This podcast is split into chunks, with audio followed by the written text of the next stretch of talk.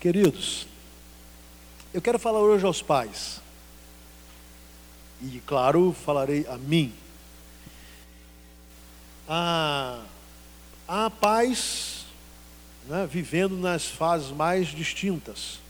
Há aqueles que ainda não são, mas estão se preparando para sê-lo. Há outros que estão ainda, né, o pai lá, marinheiro de primeira viagem, que estão começando, e na verdade começando, sabem muito pouco e até pegar uma criança no colo é difícil, trocar uma fralda, dar uma mamadeira, natural. Há pais de adolescentes que pensam que já sabem tudo sobre ser pai, aí descobrem que não sabem nada, tem que aprender agora a ser pai de adolescente. Porque uma coisa é ser pai de criança, outra coisa é ser pai de adolescente. Depois, há pais que estão na fase onde os filhos já são bem jovens, estão começando a formar a vida e precisam entender isso não é fácil, a, o saber se retirar um pouco. Há pais que são pela segunda vez quando se tornam vovô, e aí vem uma bênção dobrada, porque parece que é uma segunda chance que Deus dá, não é? E todos nós, nesse nessa história de, de sermos pais, somos abençoados por Deus, somos é, enriquecidos por essa experiência tão maravilhosa de construir família, de ter os nossos filhos. É, a Bíblia fala que os filhos são herança do Senhor, não é? E que os filhos realmente são alegria do pai, da mãe. Hoje eu falo especificamente para o pai, mas é, uma, é, é a maior riqueza humana que nós podemos ter né, os nossos filhos, quando nós olhamos para eles, nada mais é, tem um valor maior, sob o ponto de vista humano, do que. É por isso que nós, nós vivemos para eles, nós nos sacrificamos por eles, porque é algo que Deus nos deu. Mas todo pai, num determinado tempo, ou em vários tempos de sua vida, é posto à prova, é posto à prova por Deus. Isso não foi diferente na vida dos personagens bíblicos, obviamente que não poderia ser diferente. Então eu quero ler esse texto maravilhoso de Gênesis, capítulo 22, iniciando aí no versículo 1, que vai dizer assim: Passado algum tempo, Deus pôs Abraão à prova, dizendo-lhe: Abraão, ele respondeu: Eis-me aqui. Então disse Deus: Tome seu filho, seu único filho Isaque, a quem você ama, e vá para a região de Moriá. Sacrifique-o ali como holocausto num dos montes que lhe indicarei.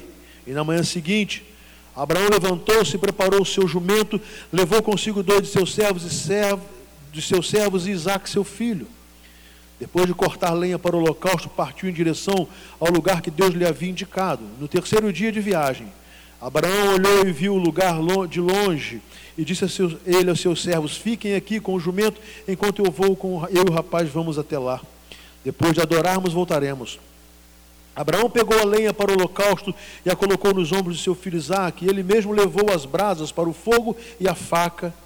E caminhando os dois juntos, Isaque disse a seu pai, Abraão: Meu pai. Sim, meu filho, respondeu Abraão. Isaac perguntou: As brasas e a lenha estão aqui, mas onde está o cordeiro para o holocausto? Respondeu Abraão: Deus mesmo há de prover o cordeiro para o holocausto, meu filho. E os dois continuaram a caminhar juntos. Quando chegaram ao lugar que Deus lhe havia indicado, Abraão construiu um altar e sobre ele armou a lenha, arrumou a lenha. Amarrou seu filho Isaac e o colocou sobre o altar e em cima da lenha. Então estendeu a mão e pegou a faca para sacrificar seu filho, mas o anjo do Senhor o chamou do céu: Abraão, Abraão. Eis-me aqui, respondeu ele. Não toque no rapaz, disse o anjo. Não lhe faça nada. Agora sei que você teme a Deus, porque não me negou seu filho, seu único filho.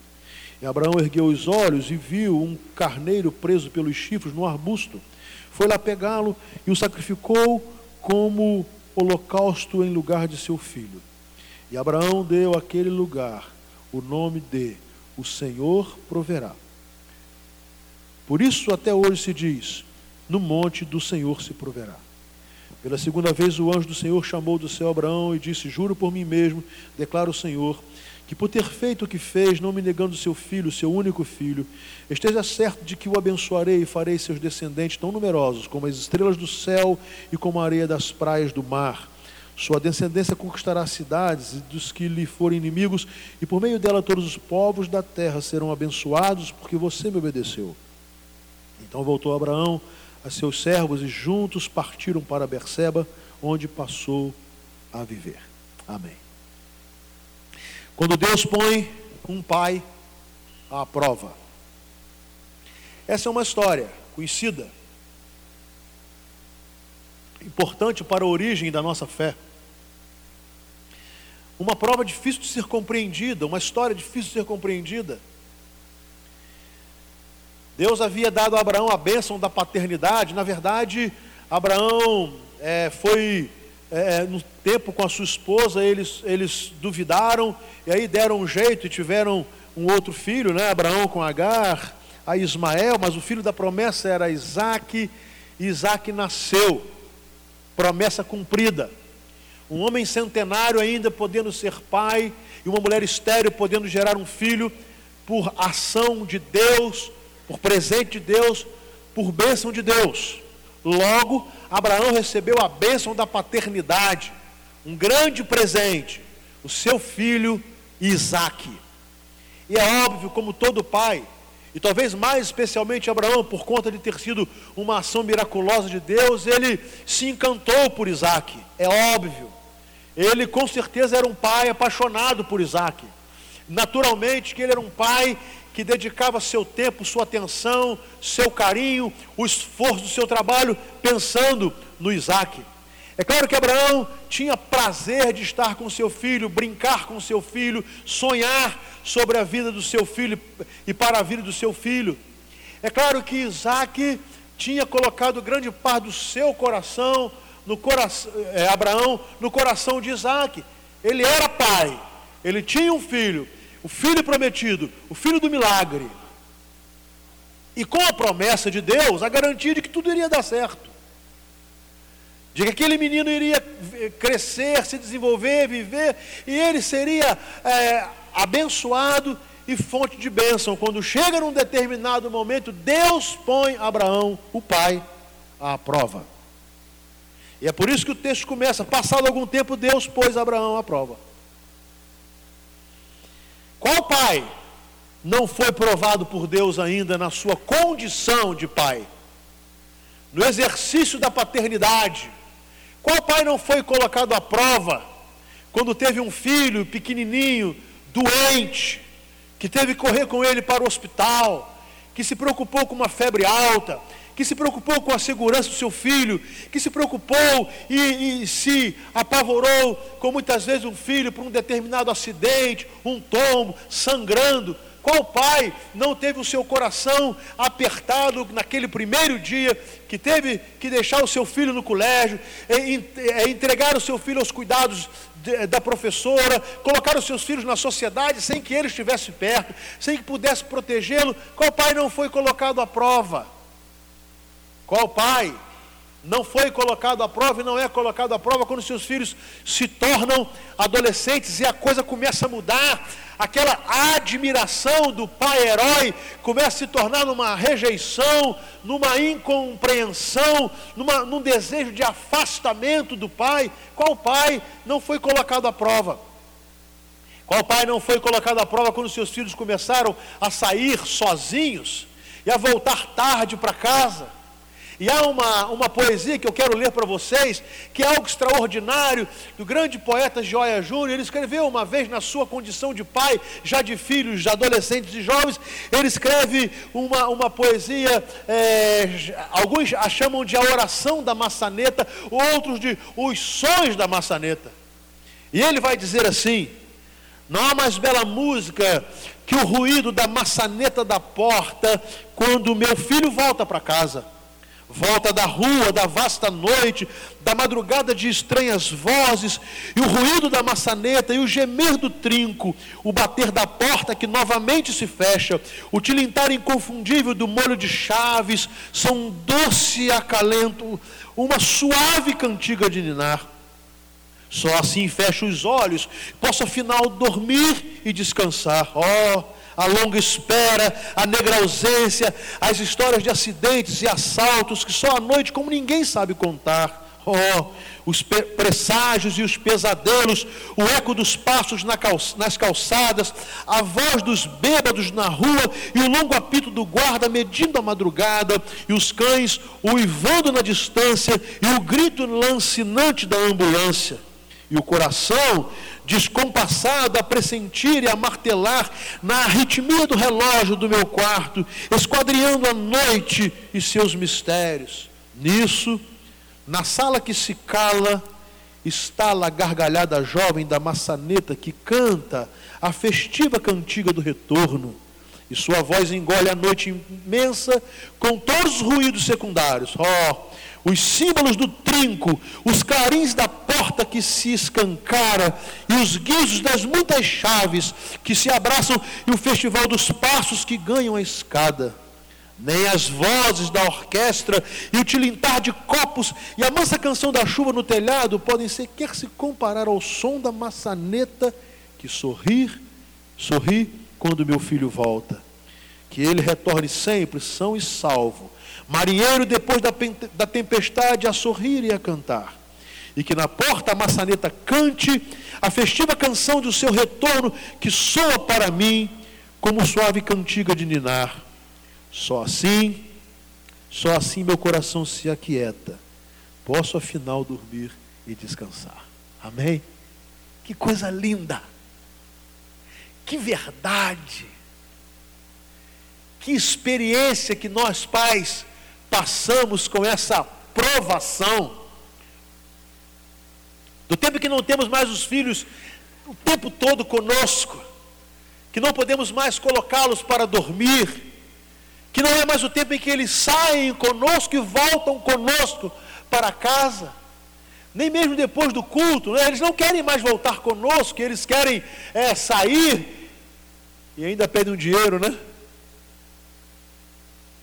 Qual pai não foi colocado à prova com essa angústia das horas passando enquanto o filho não retorna e a essa angústia de não saber o que está acontecendo e tantos perigos que podem estar ao redor deles? E é verdade, quando aquela maçaneta e, e principalmente pais que têm um sono muito leve como eu, que aquela chave é encostada na maçaneta, na verdade eu nem esperava a maçaneta, quando eu ouvi os passos lá na rua, eu já sabia, eles estão voltando. E aí sim, eu posso dormir e descansar. Todos nós temos essas, essas experiências. E agora aprendemos com Abraão o tempo em que Deus o coloca à prova de ter que abrir mão de um presente, abrir mão de uma dádiva concedida pelo próprio Deus, abrir mão de algo que tomava quase todo o seu coração, abrir mão de um filho amado, querido, protegido, e abrir mão da sua vida. Eu tomo essa experiência de Abraão, e claro que a nossa não é exatamente semelhante a dele, mas na verdade nós também experimentamos como pai essa prova de abrir mão, de saber que nós não somos mais a última palavra na vida dos nossos filhos, de saber que aparecerá uma outra pessoa, ou uma jovem ou um jovem, né, para, para tomar o coração dos nossos filhos, não tomar o coração de nós, mas pelo menos dividir o coração. E saber que muitas vezes nós teremos que abrir mão deles, porque os amigos falarão, eles sofrerão as influências boas e ruins. E muitas vezes nós não poderemos fazer nada além de entregar os nossos filhos a Deus, confiá-los a Deus, deixá-los nas mãos de Deus e confiar em Deus. E foi o que Abraão fez. Deus o pôs à prova. Deus o pôs à prova na qualidade de pai.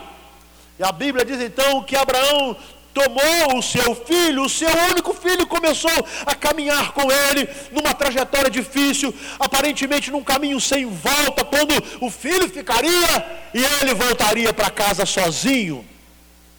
Essa deve ser a experiência dos pais quando casam seus filhos. Deve ser a experiência do pai. e da mãe quando casam seus filhos. Deve ser a experiência do pai quando casa uma filha.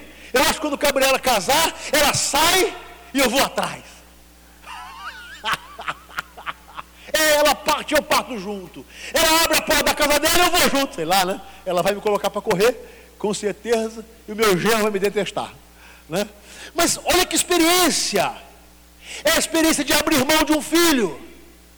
E Abraão agora sabe que ele estava ah, abrindo mão da vida do seu filho, do crescimento do seu filho, do desenvolvimento do seu filho, da, da, da presença física do seu filho, porque Deus o havia posto à prova.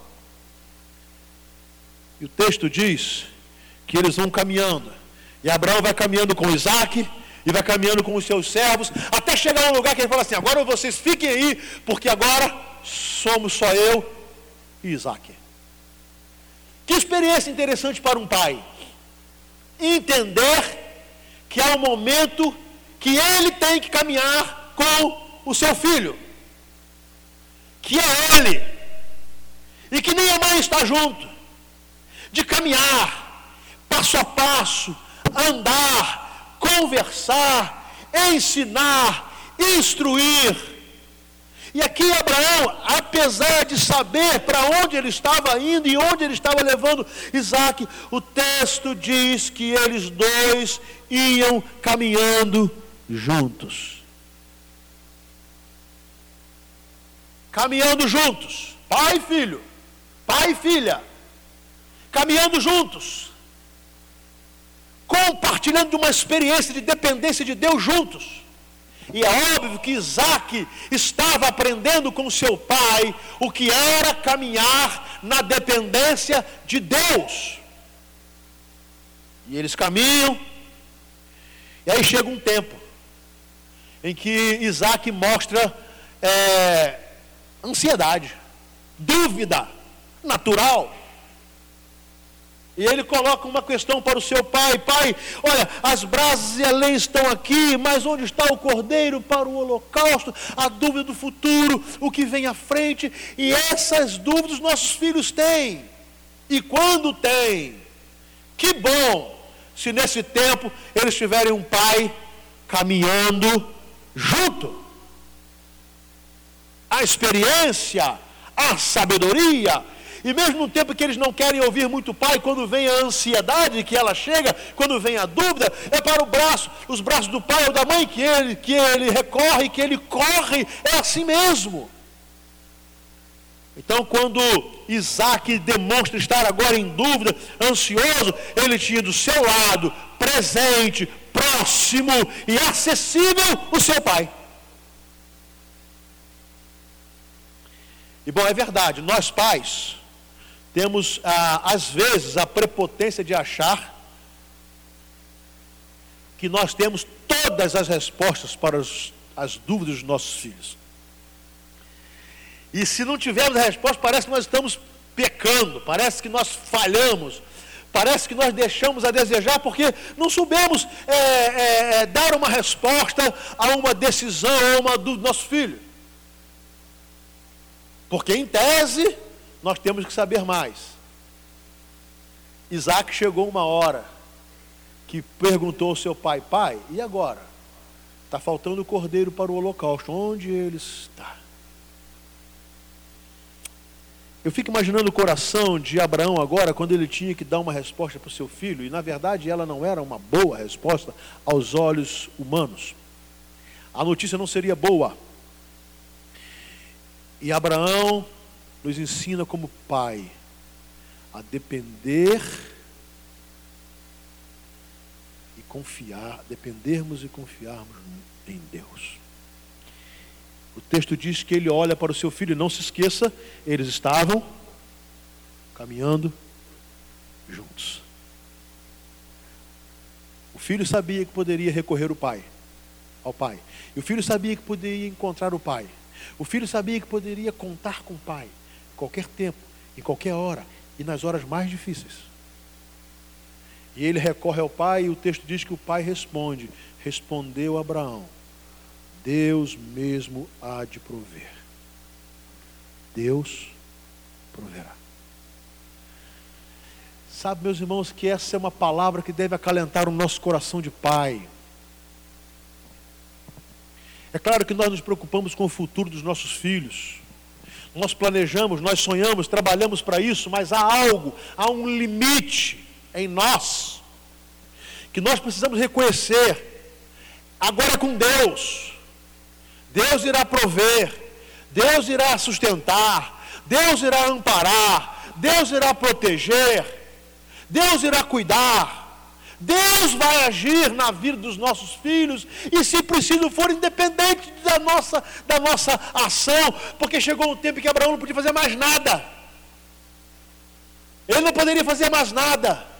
O destino estava selado na vida de Isaac. Ele seria oferecido, ele seria imolado, ele iria morrer, era a ordem de Deus. E chegou um tempo em que Abraão estava completamente impotente para ajudar o seu filho. Ele diz: Meu filho, Deus proverá.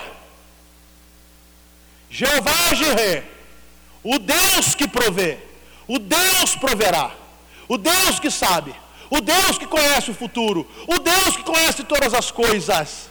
E chega um tempo em que Abraão não tem nada mais a dizer, a não dizer, meu filho, Deus vai cuidar, Deus vai prover. E mesmo não sabendo exatamente qual seria a resposta, ele continuou a depender, a confiar e a obedecer a Deus.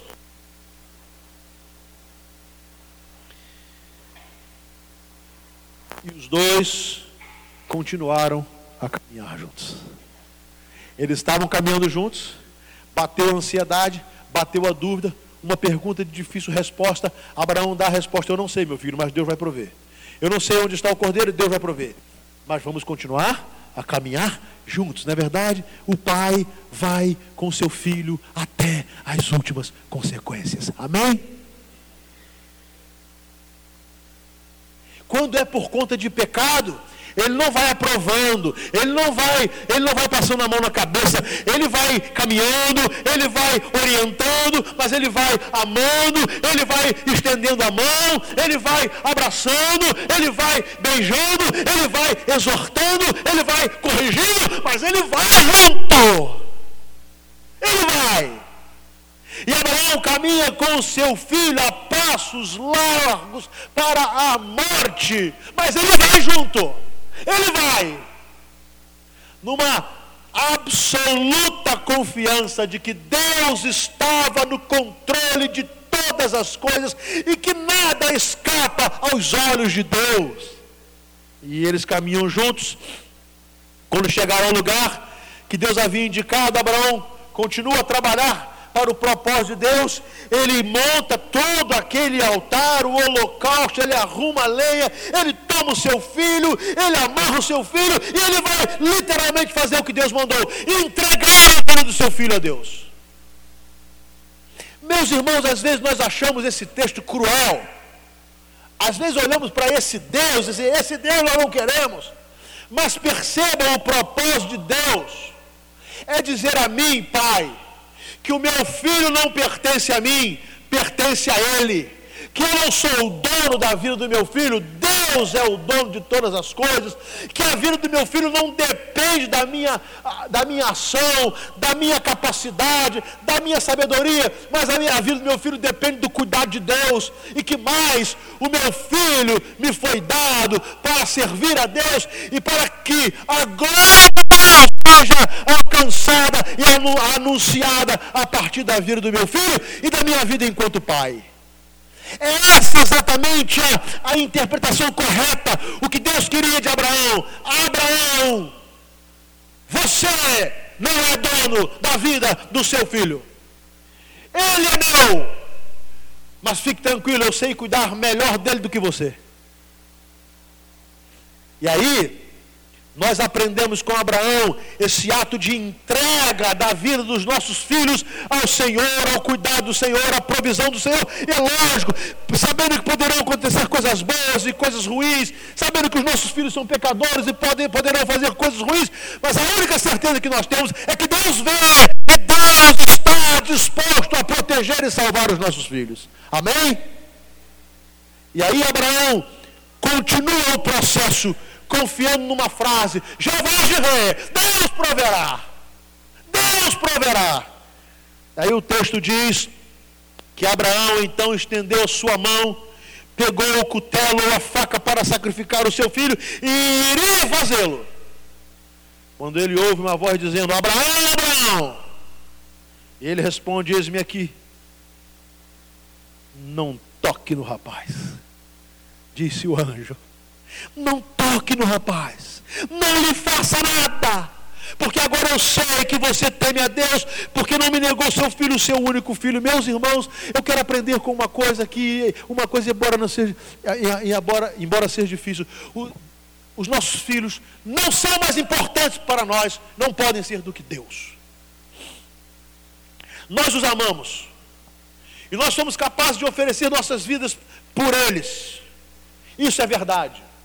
Mas eles não podem ocupar o lugar de Deus. A, a soberania na nossa vida tem que ser de Deus. A nossa vida tem que existir para Deus e não para os nossos filhos. Embora, enquanto honramos a Deus, estamos cuidando e nos dedicando aos nossos filhos. Deus é único. E os nossos filhos não podem ter nada que se pareça a um Deus em nossas vidas. E aí, Abraão nos ensina que, por amar demais a seu filho, ele sabia que a melhor escolha era obedecer a Deus. Ele sabia que a melhor escolha era deixar o filho com Deus. Deus sabe todas as coisas. Deus conhece o tempo. Deus conhece as nossas necessidades. Deus conhece as nossas fraquezas. Deus conhece as nossas, a nossa potencialidade. Deus sabe o futuro. Deus sabe. É melhor confiar a Ele. E Abraão confia este filho tão prometido, esperado a Deus, e diz: Deus proverá. E aí, o texto fala que Abraão ergueu os olhos e viu um carneiro preso pelos chifres num arbusto, foi lá pegá-lo, o sacrificou como holocausto em lugar de seu filho. E Abraão deu àquele lugar o nome de O Senhor proverá. Por isso até hoje se diz: no monte do Senhor se proverá. Pai, que dádiva nós temos que responsabilidade. Que bênção. A bênção de ter, termos nossos filhos. Mas é na paternidade, no exercício da paternidade, que Deus muitas vezes nos põe à prova. E quando nós aceitamos a prova, Deus nos abençoa. Qual foi o legado de Abraão? Primeiro, voltou para casa caminhando junto com seu filho.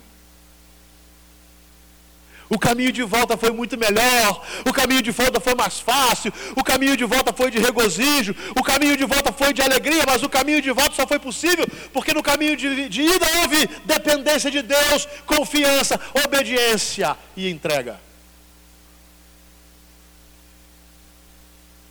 E o legado? O texto vai dizer a promessa que Deus abençoaria Abraão em Isaac e a partir de Abraão e de Isaac, todas as famílias da terra seriam abençoadas, ele seria pai de uma grande nação. Mas não se esqueça que Deus ofereceu um cordeiro para ser sacrificado em nosso lugar e no lugar dos nossos filhos. Às vezes nós lutamos como pais, e às vezes alguns pais lutam tanto e não conseguem perceber o cuidado de Deus. É claro que Abraão não viveu para ver toda essa bênção nas, na, na, nas, nas gerações futuras, é lógico que não. Mas quando um pai é fiel a Deus sobre todas as coisas, ama e cuida e caminha junto com o seu filho, e entrega o seu filho a Deus para que a vontade de Deus seja feita na vida do seu filho, e confia no Senhor, e quando não tem respostas, Quando não tem respostas, ele diz: Jeová Jireh, o Senhor proverá. Deus é tão maravilhoso que dá respostas que venham abençoar a descendência. Sabe? Eu hoje pedi, vou encerrar o culto com é, o Nova Canção cantando, mas especialmente cantando com esses irmãos da família Pinheiro. Eu disse a eles que eu faria isso aqui hoje, porque lendo esse texto eu me lembrei do irmão Nelson Pinheiro. Os irmãos que o conheceram, e o conheceram até mais do que eu, sabem que ali estava um homem que teve os seus filhos como bênção do Senhor. Cuidou deles, caminhou junto, os dedicou ao Senhor, os entregou ao Senhor e morreu sem ver todos no caminho do Senhor. E aí nós podemos pensar assim: deu errado. Não é? Deu errado. De que adiantou então o irmão Nelson orar tanto? De que adiantou pegar aqueles filhos e colocá-los na bicicleta ou trazê-los a pé à igreja? De que adiantou aqueles tantos cultos domésticos com tantos cânticos e eles cantavam lá na casa deles os hinos e liam a Bíblia, ele, a sua esposa e seus filhos? De que adiantou lutar tanto e confiar tanto? E eu hoje digo assim: Deus proveu e abençoou a descendência do irmão Nelson. Amém? Que coisa linda! Eu quero convidar vocês a virem aqui.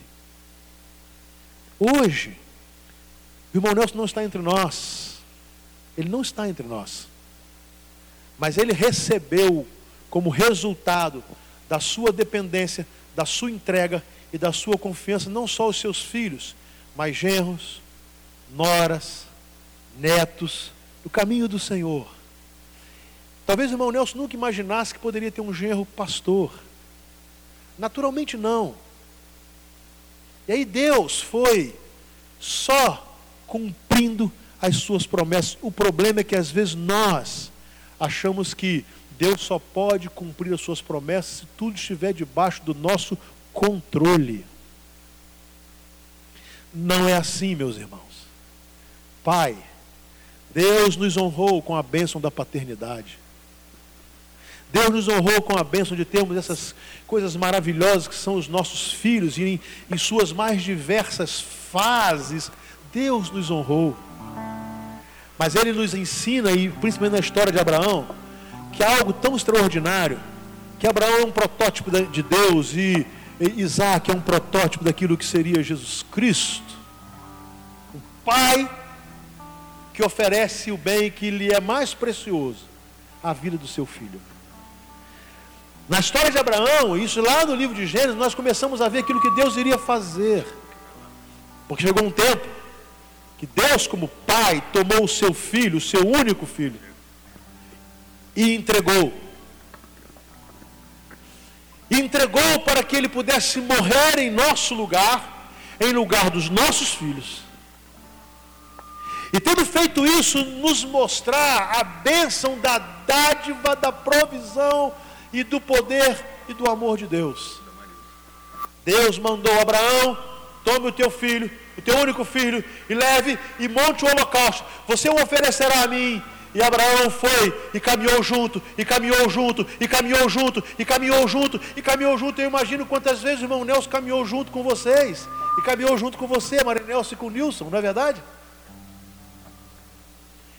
E algumas vezes a única resposta que o irmão Nelson pôde dar a eles foi essa: o Senhor proverá, Deus proverá, Deus proverá. E eu tenho certeza absoluta que quando ele veio a falecer, por exemplo, o Nilson ainda estava afastado.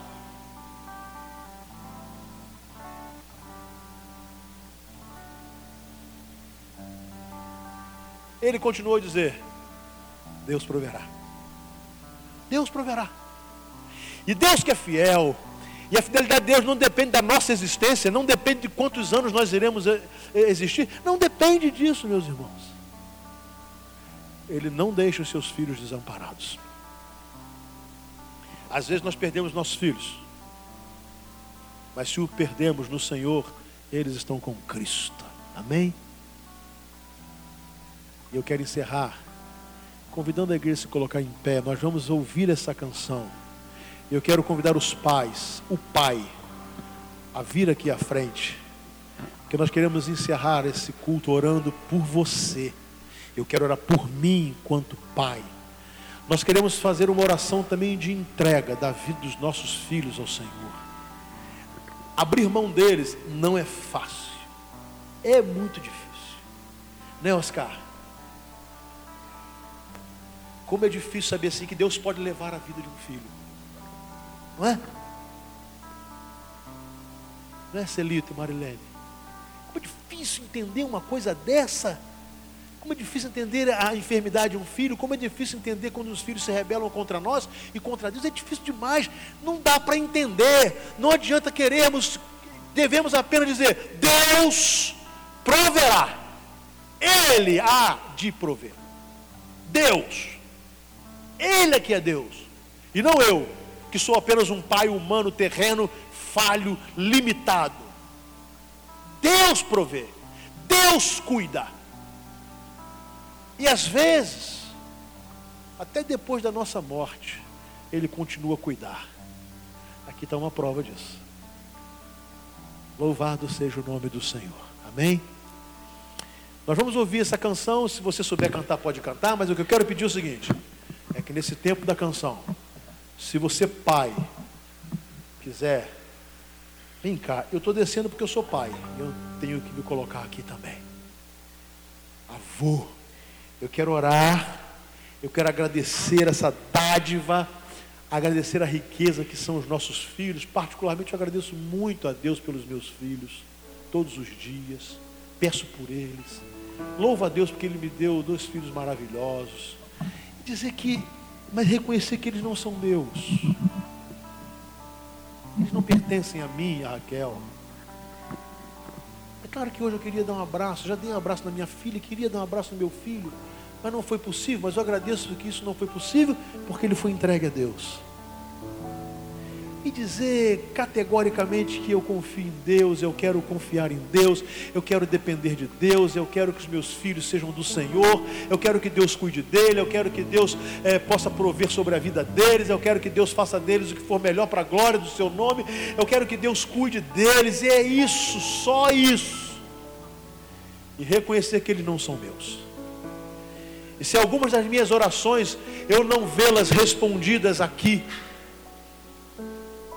que essa confiança na provisão de Deus, Deus proverá. Que essas orações sejam respondidas depois da minha morte, mas que sejam respondidas para abençoar a vida dos meus filhos. Adorem a Deus, porque depois nós vamos orar ao Senhor.